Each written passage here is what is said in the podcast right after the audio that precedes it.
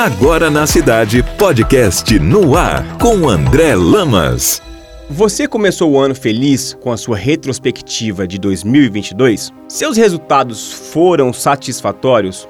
Bom, os meus não foram. Por isso, no dia 31 de dezembro, na hora da virada, eu decidi que iria fazer algumas coisas diferentes esse ano, para conseguir resultados diferentes. André Lamas e podcast no ar, em busca de uma jornada evolutiva e sintonizando você também nessa evolução. Vamos lá! Comecei o ano mudando minha rotina por completo. Passei a estabelecer horários para tudo. Hora de acordar, hora de trabalhar, hora de malhar, hora até de não fazer nada. E por aí vai. Ou seja, passei a ter mais disciplina e foco. Essas são duas palavras-chave para o meu ano de 2023. Eu acredito que cada pessoa deveria criar sua própria rotina, porque cada um tem um ritmo diferente. E só quando você entende o seu ritmo é que você consegue ter disciplina suficiente para criar uma rotina que abrace e beneficie suas necessidades. Nada vai adiantar se você começar a complicar ou se frustrar porque não conseguiu dar sequência a uma rotina. Sempre podemos mudar ou alterar alguma coisa para adaptar. O mais importante é ter uma vida que funcione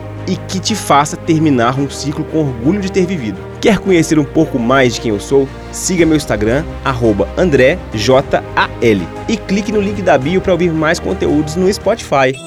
Você ouviu na cidade podcast no ar, de volta a qualquer momento.